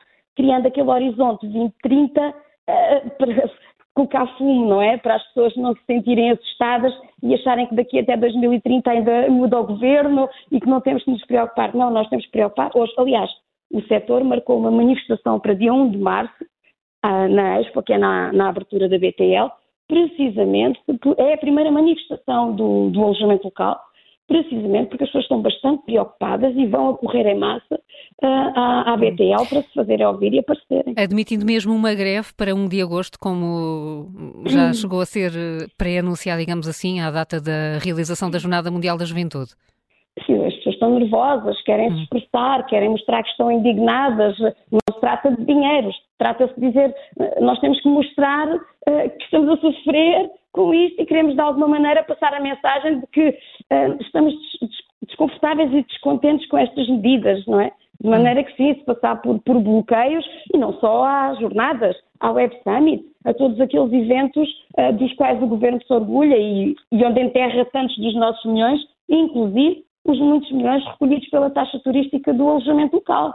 É? De maneira que sim, o, o bloqueio a, a, a, ser necessário, eu espero que não, espero que isto nas próximas semanas seja resolvido e o governo de facto caia em si e veja que foram medidas imponderadas, que não pode submeter as famílias a este sufoco, mas eu espero que não seja necessário bloquear, nós não queremos bloquear, até porque isso é, é as peças próprias, não é? Nós vamos estar a, a perder rendimentos que nós não podemos perder, um, mas se for necessário é bloquear tudo o que é evento, é, é embaraçar o governo, fazer António Costa passar uma vergonha, saber que o AEL é uma oferta muito importante de alojamento para todos esses eventos que o governo quer promover e que, de facto, tão bem tem feito pela imagem do nosso país para esse mundo fora. Carla Costa Reis, muito obrigada por ter obrigada. Eh, estado numa outra corrente clara aqui a preocupação eh, por parte eh, dos proprietários de alojamento local e com os efeitos perversos que as medidas que foram anunciadas podem vir a ter. Está na hora de voltarmos a chamar os nossos ouvintes à participação. O Vicente Ferreira da Silva é investigador, pertence também à Comissão Executiva da Iniciativa Liberal. Bom dia. Vicente Ferreira da Silva. Sim, bom dia. Bom dia. Uh, Carla, obrigado. Olha, só uma pequena uh, correção. Eu já não faço parte da comissão da, da, da Iniciativa Liberal, sou Peço apenas desculpa. fundador. É fundador, exatamente, nenhum, e participou até já em vários programas sobre a Iniciativa exatamente, Liberal e eu tinha exatamente. a obrigação de saber disso. Peço Não, desculpa pela correção. Estar, mas, mas, mas, mas a seu, o, o, é que é seu, seu É verdade, é isso mesmo, exatamente. reposta Olha, é deixe-me só, antes de mais, dar os parabéns por mais, mais um, um, um interessante, uma interessante reflexão e, sobretudo, por alguns contributos que foram ditos aqui por pessoas que têm experiência uh, em lidar com esta situação e, sobretudo, a, a poder aferir com mais uh, propriedade as uh, consequências das decisões que foram agora ou daquilo que o governo planeia apresentar. Deixe-me só dizer isto também, que é, sempre se optou por mais Estado, os resultados foram os mesmos, desastrosos. Afonso Costa, Salazar, Vasco Gonçalves e também António Costa exemplificam. Seria suficiente recordar o dinheiro que se perdeu na TAP, mas é também necessário lembrar o que se passa no SNS e na educação. Por exemplo, mais Estado não é definitivamente a solução. O PS eh, desculpe-me, a coisa socialista de 2023 já não é o PS de 1974. Mário Soares é hoje uma tenue memória e, ao contrário deste, que sempre se afirmou contra, que se afirmou contra o PREC e nunca se aliou aos comunistas, António Costa foi incapaz de resistir uh, uh, e o preço para ser Primeiro-Ministro foi dar acesso ao poder aos demagogos totalitários do PCP e do Bloco de Esquerda. E nós estamos a pagar as consequências disso. O fim do PS democrático representou a ascensão do neossocialismo, que é essencialmente caracterizado pelo aumento transversal de poder e pela irresponsabilidade perante a lei. E os neossocialistas, na minha opinião, não gostam de Soares. Renegam veementemente o 25 de novembro e detenham integralmente a gestão do, décimo, do nono governo português, que é muito interessante se calhar rever o, o que Mário Soares decidiu e que teve que fazer para defender uh, a autoridade que na altura foi implementada pelo, pelo governo socialista. Mário Soares procurou resolver os problemas na realidade, os neossocialistas não. Para António Costa, não há nada melhor do que um PowerPoint para governar. Portanto, na coisa socialista de António Costa, nada se conhece, nada se resolve, tudo se perde ou desconhece. Dizer que a escolha é, como já foi dito por alguns ouvintes, eh, alguns participantes, que eh, a, a, escolha entre a habitação e o alojamento local é um absurdo, mas o PS é indubitavelmente hoje um partido caracterizado pelo pensamento binário. É por isso que não progride preferindo entre a realidade e a utopia esta última. Fazer a mesma coisa, esperando obter resultados diferentes, é a definição de insanidade. De insanidade. Esta é a prática habitual de António Costa, que continua sem aprender a lição. E para mim isto já é mais do que uh, loucura. Uh, ainda por cima, nesta última, nesta última decisão e daquilo que anunciou ao país, em vez de ser um defensor da Constituição portuguesa, António Costa opta por ser um detrator da mesma. E eu tenho muita pena que isto esteja a acontecer, porque realmente algumas das medidas que foram anunciadas põem em causa alguns dos preceitos constitucionais. Era isto que eu gostava de dizer, Carla, e obrigado pela, pela Obrigada a nós. Obrigada, Vicente Ferreira da Silva, investigador, fundador da Iniciativa Liberal. A Maria Silva, uh, liga-nos de Lisboa, trabalha no hotel. Maria Silva, bom dia. Bom dia. Uh, eu trabalho no hotel no Centro Histórico de Lisboa uhum. e queria dizer ao José Manuel Fernandes que não é verdade que as pessoas não querem ir para os hotéis, preferem o alojamento local. Há todo tipo de hotéis. Não é verdade que não se faça amigos nos hotéis. Cerca de metade da minha agenda do telemóvel são de, os números de telefone são de clientes de hotéis com quem mantenho relações de amizade. Onde, claro, que, mas, mas, visitar, mas, creio que isso nunca, isso nunca foi, nunca esteve não, em causa. Não é, não estou a dizer discussão, estou a dizer que são pessoas que procuram E eu não sou diferentes. dona do hotel sequer, claro. sou empregada, trabalho só o fim de semana. Ainda ontem chegou uma italiana, a Maria, que é dona de uma farmácia em Roma, e pergunta: lembras-te de mim? E demos um grande abraço porque fazemos amigos como em qualquer outra situação. As pessoas estão sozinhas, têm necessidade de apoio. Não é verdade que com crianças não é confortável no hotel. Cerca de 20% destes amigos que mantêm, clientes do hotel, chegaram ao hotel com filhos e sentiram-se em casa. Okay? E nunca mais. Tá, temos clientes que nos últimos dois anos já ficaram no hotel cinco vezes, em turismo, não em trabalho. Okay?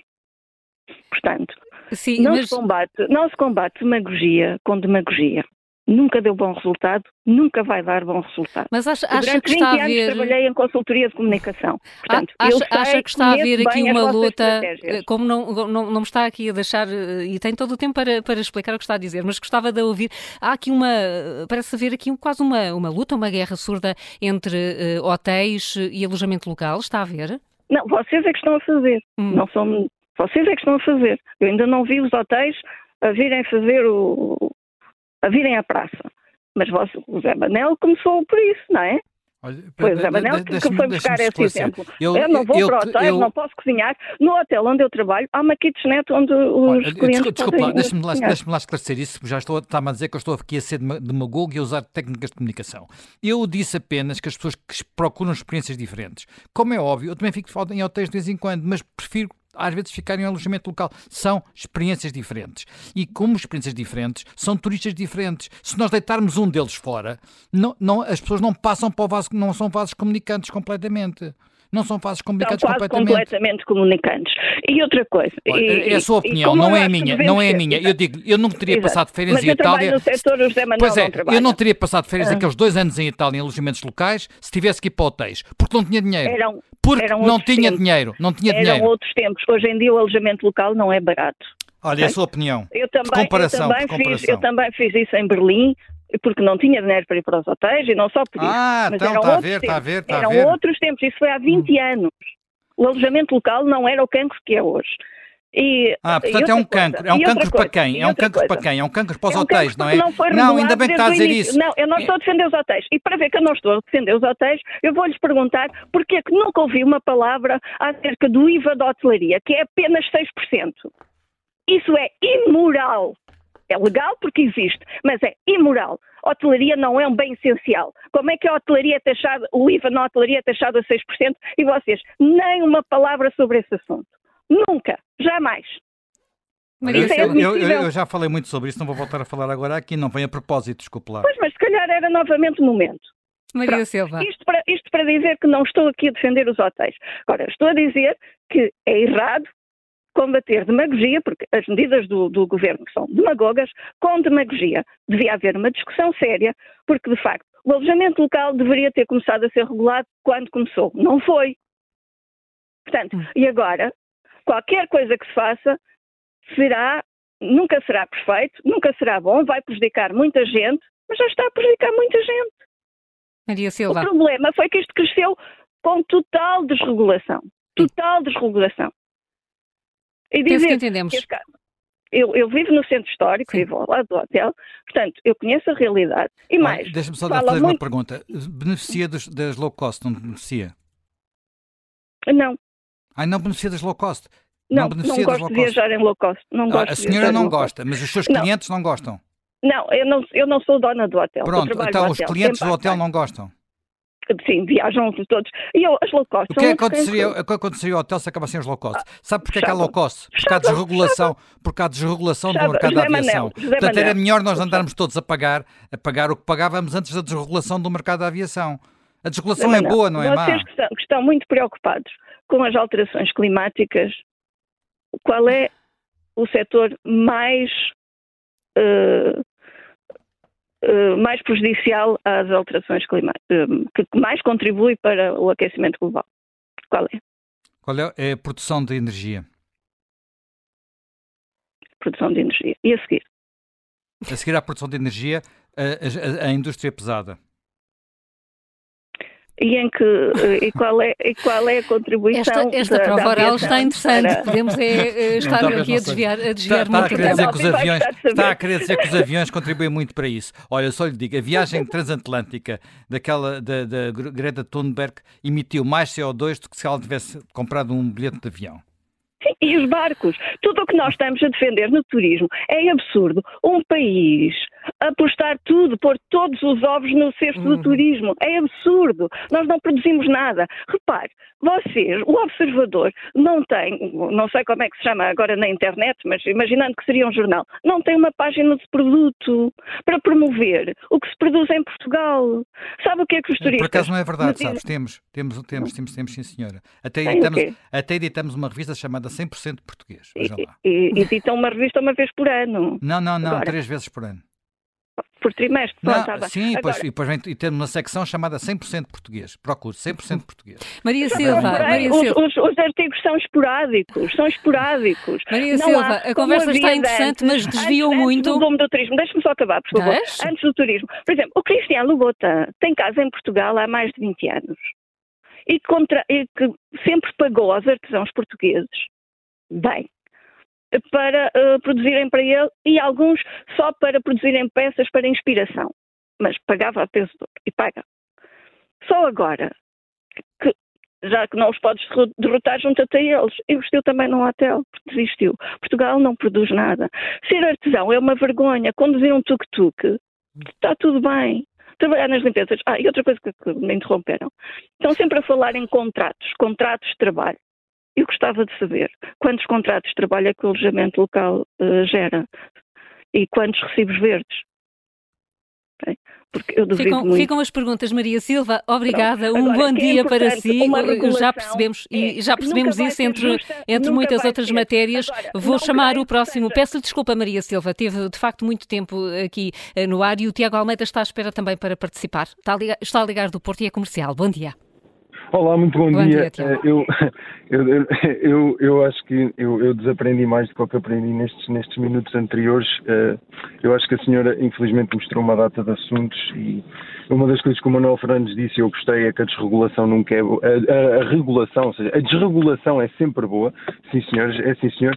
Por exemplo, aqui não tem nada a ver, mas o caso desta senhora ter dito os contratos da limpeza, eu acho que as senhoras da limpeza estão super agradecidas por não terem que registrar contratos ou recibos verdes, senão não podiam fazer os trabalhos que fazem pelo valor que fazem e ainda bem, é uma coisa pela qual eu fico contente, por isso, quanto menos chatearem as empregadas de limpezas com recibos verdes e contratos, para mim é uma celebração e não é um caso de de, de, preocupação. Portanto, ainda bem que não celebram contratos com as senhoras das limpezas. Um, em relação, em relação ao, tema, ao tema em assunto, um, agora até fiquei um bocado perdido, peço desculpa, mas em relação ao tema em assunto, um, eu acho, eu acho que, eu acho que é, pronto, isto, isto, isto que está a ser feito pela parte do, do governo, pela parte do Estado, não é? Do governo, que é o representante do Estado, o último representante do Estado, é uma, é uma vergonha, só, só demonstra claramente que eles são uma máfia legalizada, não é? Que têm o monopólio da violência, não são, não são mais nada do que isso.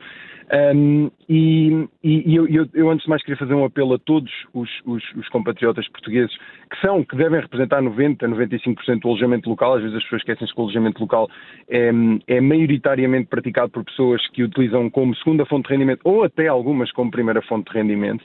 Um, e foi muito importante ouvir a senhora anterior a esta, uma das senhoras que falou antes, uh, de, de, vocês começarem a ouvir os ouvintes. E eu tenho um apelo para fazer a todos os, os, os meus colegas do alojamento local, colegas uh, de país, portanto, os meus compatriotas do alojamento local, é que boicotem um, uh, as jornadas da juventude e a Web Summit sim ou sim. Portanto, o governo não pode passar uma mensagem de que vai atrás uh, destas pessoas e estas pessoas dizerem que vão boicotar se não houver negociação. É assim, neste momento, eles, eles têm, o, o governo está farto de transmitir mensagens uh, ao mercado completamente erróneas, completamente. Um, uh, estapafúrdias e eu queria fazer esse apelo a que eles realmente boicotem, que é para que se possa ver, uh, que, é para, que, é para, que o governo possa passar a vergonha. Portanto, esse é um dos meus apelos. Depois, pondo de parte, um, ehm, em relação às outras medidas, um, ehm, a expropriação, não é? a nacionalização do, da habitação uh, encapotada que foi tentada com a questão do, do, do arrendamento compulsivo. Um, ehm, eu penso que isto só vai trazer, trazer problemas ao, ao, ao mercado, uh, porque um, retirar alojamento, ou seja, era o que o Manuel Fernandes estava a dizer, um, retirar, retirar o alojamento local, que é uma das formas que, que, muita gente tem de visitar o país, porque não tem dinheiro para, para, para, para, para ir para hotéis, não só para se hospedar nos hotéis, mas também porque estar no alojamento local permite muitas das vezes, aliás, todas as vezes diria eu, é que se possa fazer as refeições em casa, portanto não se tem que gastar dinheiro fora, não se tem que gastar dinheiro nos restaurantes dos hotéis, etc. E eu tinha uma data de coisas para dizer, mas estou extremamente incomodado porque no minuto anterior eu desaprendi bastante e, e foi, muito, foi muita informação com a qual eu tive que lidar. Por isso peço desculpa, eu tinha uma informação, queria, queria dar uma opinião um bocado mais racional, mas desaprendi por completo e, e agora pá, vou ter que voltar a aprender porque realmente foi, foi muito triste aquilo que me aconteceu no minuto anterior, está bem? Peço imensa desculpa. Tiago, eu é que, eu é que lhe peço desculpa porque o tema se desviou, mas uh, fez aqui um, um, esforço importante para o recolocar no que estamos a discutir, que é o alojamento local. Agradeço-lhe por isso e chamo já uh, a economista Vera Gouveia Barros, que se dedica uh, concretamente às questões da economia da habitação. Vera, bom dia, bem-vinda também ao, ao Contracorrente. Um, concretamente, relativamente às, às, medidas anunciadas eh, pelo Governo na semana passada, aquelas relativas ao alojamento local, eh, como é que as viu? Era mesmo preciso de alguma forma meter um travão nos licenciamentos? Estamos numa fase desregulada do setor? Bom, uh, deixem-me uh, fazer a nota de que eu até comecei a interessar-me por este tema da habitação e a fazer investigação na área da economia da, da habitação, trazida precisamente pelo turismo. A minha área inicial de, de investigação é a economia do turismo. Hum. E como tenho alguma preocupação de, de, estudar temas muito relacionados com políticas públicas, a determinada altura o tema uh, acabou precisamente por se misturar com o da habitação, apresentando o alojamento local como um, um, o responsável pelo comportamento dos preços, uh, dos preços da habitação. Hum. Uh, eu costumo dizer, relativamente a, este, a esta, ao tema da habitação, que o diagnóstico está por, por fazer, porque imagina, é como alguém ir ao médico, e sair de lá com o diagnóstico de que tem uma dor na perna. Na verdade, isso não é diagnóstico nenhum, principalmente quando nós quisermos aplicar um tratamento. Ora, no caso do alojamento local, até existe um estudo feito, um, ehm, feito pela Fundação Francisco Manuel dos Santos, o capítulo da Susana Peralta, do João Pereira dos Santos e do Duarte Gonçalves, que olhou precisamente para este impacto aqui concretamente em Lisboa, usando aquilo que foram as áreas de contenção. Portanto, é, pensar-se que o setor não estava uh, regulado não é verdade, estava, estava até já sujeito em determinadas, em determinadas zonas à, à, à, à, contenção. Portanto, havia sítios onde uh, já não se podia ter novas licenças de alojamento local. E aquilo que uh, esse estudo demonstra é que houve efetivamente um impacto, que é normal, porque o alojamento local é procura de, de habitação, mas uh, não é, uh, está longe de ser o principal responsável, está longe de encontrarmos ali a explicação para a variação de preços a que temos assistido e até inclusivamente o efeito era mais era mais significativo em determinada tipologia de, de imóvel. Portanto, um, neste caso até há um diagnóstico, mas eh, esta medida parece ir mais ao encontro daquilo que é uma percepção generalizada um, do alojamento local enquanto, enquanto responsável. Hum. Eh, eu, eu relembro que em novembro de 2020 saiu uma portaria, a portaria 262, que veio regulamentar uma série de aspectos, não relativamente à, às licenças, mas relativamente à, à, aos equipamentos, à disposição que estas unidades de alojamento local deveriam ter e uh, em alguns casos, até porque mexia com o número de casas de banho, áreas uh, e, e, coisas assim, implicaram uh, realizar avultados investimentos. Ora, os operadores, obviamente, realizam estes investimentos na perspectiva de que estão a cumprir a lei e o seu negócio continuará durante algum tempo, de forma a poderem recuperar o dito investimento. Portanto, virem verem-se agora confrontados com esta possibilidade que me parece mais sério do que a parte da, do que a parte da, da taxação. Porque, eh, na, na verdade, a, eh, a parte da, da, taxação até se pode pensar que eu estou, por um lado, a agravar a, a, a taxa para, para, estes, para, para os alojamentos locais, mas nessas áreas de contenção já tinha existido, mas ao mesmo tempo eu fechei o setor e, portanto, até o protegi da concorrência, na verdade. Agora, a, a questão de em 2030 ir olhar para as licenças e hum. avaliar se elas continuam ou não é que é colocar aqui um machado sobre a cabeça destas pessoas. Pessoas muitas delas, não sei, não tenho, não tenho dados concretos sobre isso, mas uh, algumas delas uh, terão no alojamento local a sua atividade principal, portanto são, são pequenos empresários, outros farão desta atividade um complemento uh, ao seu rendimento, e depois, por outro lado, nós temos de pensar os próprios portugueses. Também são clientes do alojamento local. Portanto, quando nós vamos de férias, hum, muitas vezes uh, aquela, aquela, semana, aquela semana de férias que conseguimos fazer no Algarve e que nos dá ânimo para aguentar uh, eh, 11 meses de, de trabalho, fazemos muitas vezes em alojamento local, que já fazíamos anteriormente em, em, em, em casas particulares, mas tudo numa lógica de informalidade que o Sim. alojamento local permitiu trazer para, um, para, para uma situação regularizada. Portanto, uh, não, não creio que esta, vamos ver o que é que vai sair uh, da consulta pública, o, o, diploma vai estar, vai estar um mês a receber os contributos e eu espero que possa de facto ser aqui alterado, porque depois há sempre esta, esta tentação de se tratar o país como se, mesmo admitindo que o alojamento local era o grande responsável por, uh, pelo, pelos preços, pela subida dos Sim. preços em algumas freguesias de Lisboa e em algumas freguesias do Porto, isso não, se justifica, isso não justificaria depois tratar o resto do país como se fosse essas freguesias, que é um erro que, que se comete. Aliás, parece-me que muito da questão da, da habitação decorre precisamente de se considerar que o país é Lisboa, um, eventualmente um bocadinho Porto e o resto é paisagem. Porque, uh, naturalmente, quando se tem 44% da população a viver nas duas áreas metropolitanas, isso vai gerar custos de, de, de congestão.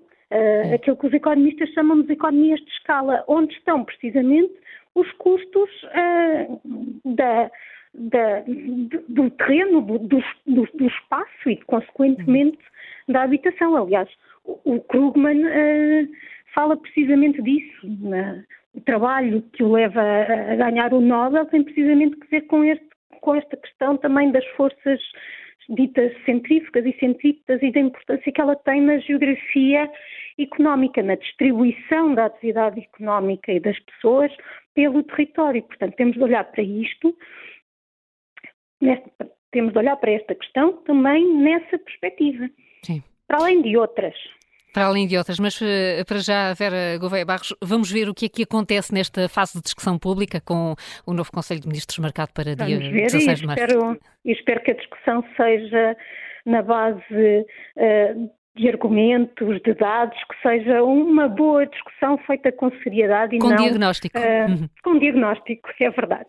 Obrigada, Vera Gouveia Barros. Bom dia. Uh, José Manuel, falámos muito aqui nestas duas horas de regulação, desregulação e até se o modelo de, do alojamento local deve ou não ser alterado, enfim, enfim. E se há ou não uma guerra surda entre alojamento local e hotéis, mas se calhar já não vale a pena ir por aí. Não, não queria por aí. Acho que nós devemos, sobretudo, pensar no seguinte. Vamos lá ver. Isto é uma atividade que tem, que é, hum, vou repetir a ideia, muito capilar. Portanto, é uma atividade que, não te, que tem, pode ter alguns grandes operadores. É possível que tenha acontecido aquilo no tal bairro das letras, Sim. que a maior parte dos alojamentos locais tivessem sido comprados pelos hotéis. Eu Isso foi por causa daquele momento da pandemia Sim, em que há um momento da pandemia, há uma crise, há muita gente, provavelmente muitas pessoas fizeram investimentos. Custa-me a crer que, tinha, que eles tinham comprado tudo. Uh, mas se calhar é até uma forma de concorrência desleal, porque acabaram por uh, enfim, não faço ideia do que é que possa ter acontecido aí. Há muitas zonas onde, antes de haver alojamento local, já tinha desaparecido a população. Atenção, a maior parte da população da zona, da zona histórica de Lisboa tinha desaparecido antes do alojamento local. Podemos dizer, ah, agora podia ter regressado. Bem, para, ter eh, há 30 ou 40 anos que andávamos a falar disso, de fazer regressar as pessoas, havia sempre uma discussão muito teórica entre os arquitetos e os urbanistas se nós íamos recuperar uh, os bairros antigos para as pessoas que lá estão ou íamos recuperar os bairros antigos para pessoas novas. Houve um movimento, muitas pessoas a tentarem comprar casas aí, elas próprias recuperarem-nas. Certo.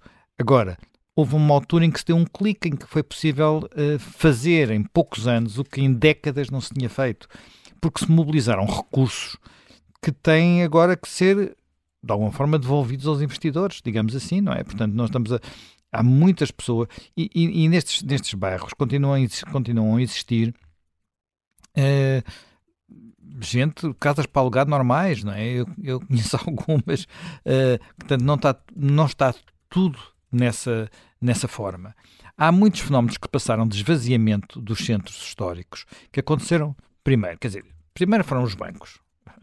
Os bancos ocuparam os cafés, por exemplo, houve muitos hum. cafés que se transformaram em bancos, os bancos uh, ocuparam bairros inteiros da, da, da Baixa de Lisboa, agora já se estão indo embora, estão indo para outros lados. e as é... cadeias de, de fast food? Depois as cadeias de fast food, depois outra coisa que para mim me inquieta um bocado, que é o desaparecimento de lojas, a substituição de, de lojas por franchisings. Essa altura, todas as cidades do mundo ficam, ficam iguais. Atenção, não é um problema de Lisboa. E também não acontece por más razões, quer dizer, porque todos nós gostamos de encontrar numa cidade lojas únicas, mas ao mesmo tempo gostamos de ter o conforto de que se precisarmos de alguma coisa encontramos uh, algumas coisas de que gostamos, não é? Quer dizer, uh, e, e, e eu Portanto, é, é bom é que haja variedade, haja pluralidade. Agora, um centro comercial, as cidades, as cidades não são bem centros comerciais.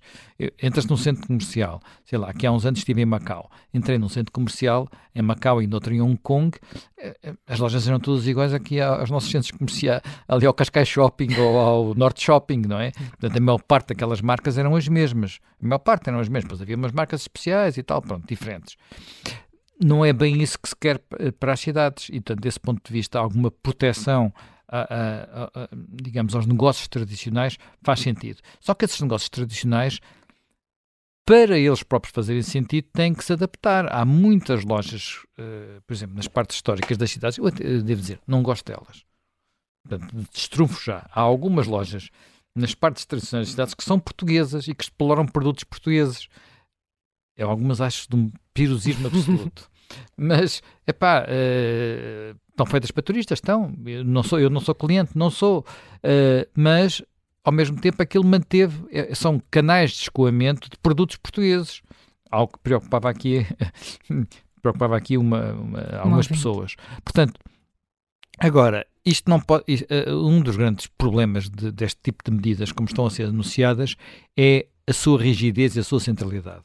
O, o problema os problemas de bairros, dos bairros de Santa Maria Maior, portanto a freguesia de Lisboa, onde estão a boa parte do centro histórico, ou a Misericórdia, que é onde apanha o bairro Alto, ou as freguesias centrais do Porto, não sei agora se ainda existe Santo Ildefonso, estou sempre a usar este nome, mas a Sé, por exemplo, são diferentes de já se formos para outras zonas, outras zonas se formos para, para a antiga freguesia de Nevogildo, por exemplo, no Porto, que é a Zona Rica, ou fomos para o Restelo, ou se formos para a Lapa, tudo são problemas diferentes, são necessidades diferentes. É, é diferente pensar num prédio de, de, de, com dezenas de, apartamentos ou pensar em, em, zonas onde cada prédio é um apartamento. É completamente diferente. É completamente diferente eu pensar uh, e, e só localmente é que pelo menos se resolve. Às vezes ao nível da junta de freguesia, nem sequer é ao nível da Câmara.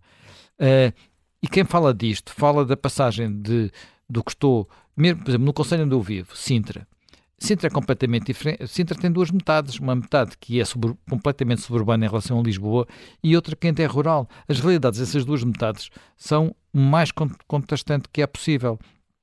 Se me perguntam assim, pá, em Sintra, Sintra, Sintra Vila, há uh, muitos turistas e tornou-se um bocado infernal lá ir. Tornou-se, é verdade, concordo. Pá, mas porquê? Pá, porque em Sintra, em Sintra fica uma das coisas, das poucas monumentos portugueses que, não sendo gigantesco, é o único no, na Europa e no mundo que é, o, que é o Palácio da Pena. E que, portanto, e, esse, e, e à conta das receitas geradas nesse monumento, há dezenas ou centenas de outras coisas a ser recuperadas em toda aquela zona que antes estavam arruinadas, que antes estavam abandono, que antes estavam uh, muros a cair, de, de coisas, tudo ao abandono. Portanto, não, não há almoços grátis, tudo tem um custo, não é? Portanto, nós temos sempre que procurar compromissos, mas a boa gestão é a gestão local. Portanto, porque um problema, às vezes, de um lado e do outro, de, de, um, de um, monte, podem ser diferentes. Hum. Uh, e, e, isso, uh, quando falamos de alojamento local, é, é muito isso. Sendo que eu aqui valorizo imenso, valorizo, mas valorizo mesmo muito, o facto de isto ser, uh, ter dado fontes de rendimento a muitas pessoas diferentes, de características diferentes. E, portanto, se alguma coisa eu me preocuparia, se fosse legislador, era dificultar a constituição, a aglomeração. Portanto, que de repente, o monopólio. O monopólio. De repente houvesse operadores que começassem a comprar as casas todas e, e, e, e a, e a, e a gerí-las assim, porque isso tiraria variedade, tiraria como, como, nos, como, nos, foi relatado no, no, tal bairro de Madrid. Como no, como, como no tal bairro de Madrid aconteceu. Isso seria realmente negativo. E achas que o governo vai recuar? Bem, eu não sei o que é que o governo vai fazer, quer dizer, eu acho, eu olho para algumas das medidas que foram anunciadas e, e, e não consigo. Bem, sobre o alojamento local há uma, há uma velha uh, obsessão. Preocupa muito, nós temos uma ministra da habitação que claramente não é competente portanto não tinha, não tem competência, não tem uh, para aquele para aquele lugar, uh, não tem conhecimentos, não tem mundo, não tem vida, está ali porque era uma guerra do Partido Socialista, é a única explicação que eu uh, que eu encontro. Isso tem peso porque hum, o que é que ela vale no Conselho de Ministros? Preocupa-me também que quem podia, a voz no Conselho de Ministros, podia dar um uma das vozes que podia dar racionalidade a isto é alguém que não tem peso político nenhum, que é António Costa e Silva, que sabe qual é, que sabe qual é o, o, o, a importância do setor turismo. Preocupa-me que, não, que a, o nosso Ministro das Finanças hoje em dia seja uma espécie de duplo do Primeiro-Ministro e não faça nenhum contraste com ele, como apesar de tudo durante algum tempo, podemos nós criticar Mário Centeno por mil razões do mundo, não era um duplo do Primeiro-Ministro. E estas coisas para mim são importantes porque o governo tem um lado, às vezes, parece de pessoas que dizem que sim apenas, não é? E que não, em que não há discussão ou não há, não há, não há atenção suficiente para que saiam uh, soluções mais ricas, digamos, hum. e não apenas o, o, o, que vai ser mais fácil de vender na próxima, no próximo PowerPoint. E isto de governar por PowerPoints é, é muito negativo. Quer dizer, repara, a, a ideia da renda acessível tem mais de 10 anos. Foi iniciada por uh, António Costa, ainda ele era presidente da Câmara de Lisboa. Foi, fracassou em Lisboa, fracassou a nível nacional e continua a ser a renda acessível porque o nome é bonito. Não encontra outra explicação. Não, não funcionou em. Não, não, não funcionou, não está a funcionar. No entanto, não há nenhuma coisa, ninguém que pense, bem, isto não porque é que isto não funcionou? O que é que precisamos de mudar? Será que este conceito faz sentido? Uh, Vamos ver. vamos ver. Vamos ver. Para já, a discussão fica por aqui. O Contracorrente faz amanhã Carnaval, mas está de regresso na quarta-feira com José Manuel Fernandes. Até lá.